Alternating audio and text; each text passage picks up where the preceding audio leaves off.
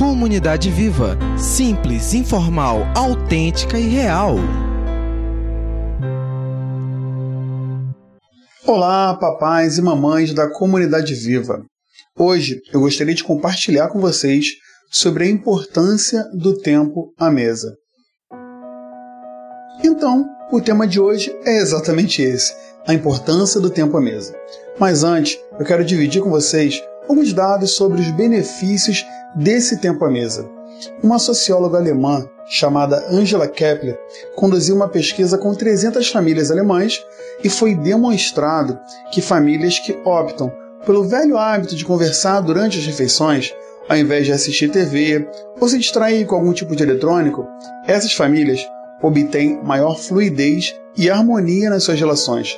Essa socióloga chegou à conclusão de que a comunicação à mesa é uma das melhores terapias familiares. Outras pesquisas realizadas pelos Estados Unidos, na Universidade de Colômbia, apontou que crianças de várias etnias que sentavam à mesa para jantar com seus pais tiveram pouco envolvimento com drogas e bebidas em comparação a outras crianças que as famílias não tinham esse hábito. Na Universidade de Illinois, também nos Estados Unidos, um estudo apontou que crianças que jantavam ou tinham momentos à mesa com seus pais, tinham um melhor vocabulário em relação a outras que não tinham esse costume em família.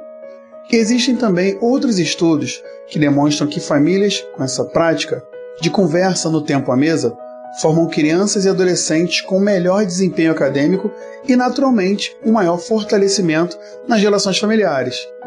E esses são apenas alguns dados científicos que nos lembram a importância desse tempo juntos em família. Ok, mas onde eu encontro exemplos bíblicos sobre isso? A reunião em torno da mesa foi um dos elementos pedagógicos usados por Cristo para ensinar, influenciar e transformar a vida, principalmente daqueles doze que estavam sempre com ele. Sem contar que uma das pinturas mais famosas a respeito de Jesus é a da Santa Ceia, onde ele está ali compartilhando o pão com a sua família. Afinal, aqueles doze que andavam com ele eram praticamente a família de Jesus. Ele realmente gastava bastante tempo ensinando a mesa. Tudo bem, mas como a gente aplica isso na nossa vida hoje? Eu tenho uma dica para você. Caso você não seja a pessoa responsável pelo cardápio na sua casa, eu sugiro que em algum momento do dia você entre em contato com essa pessoa e pergunte o que vocês terão para o jantar. Se você for o masterchef da casa, fica mais fácil. Em algum momento, quando você estiver ali interagindo com os alimentos do jantar, ou ao receber a notícia dessa pessoa responsável, eu te encorajo a dar um Google, fazer uma pesquisa sobre um desses alimentos. Por exemplo, vocês vão ter uma salada para a refeição.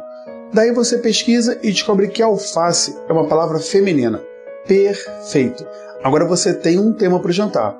Quando chegar a hora, você pode dizer ao seu filho: Filhote, sabia que alface é uma palavra feminina?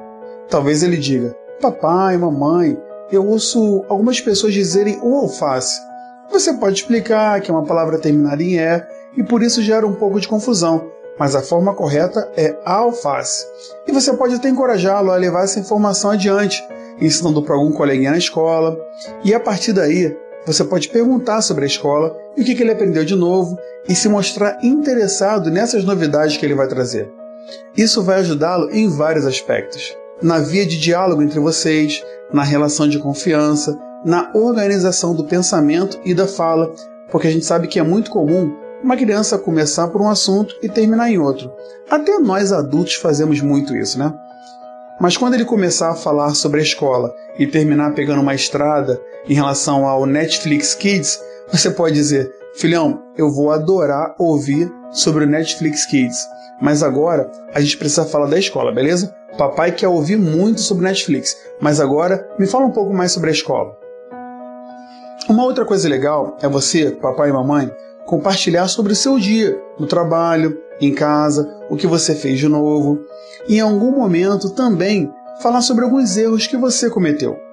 Com certeza isso vai ajudar a aumentar a intimidade familiar e a desenvolver o seu filho, que é o seu maior investimento. É importante que alguns erros sejam compartilhados. Isso nos faz crescer e ajudá-los a crescer também. Uma vez alguém disse que o inteligente aprende com seus próprios erros, mas o sábio aprende com os erros dos outros. Um grande erro é a gente acreditar que a sabedoria vem com a idade, porque muitas vezes a idade vem sozinha. Provavelmente seu filho é uma criança bastante inteligente e você tem a oportunidade de ensiná-lo a ser sábio também.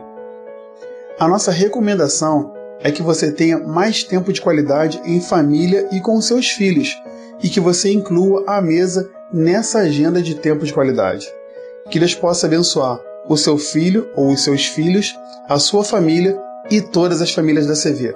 Um abração. Tchau, tchau.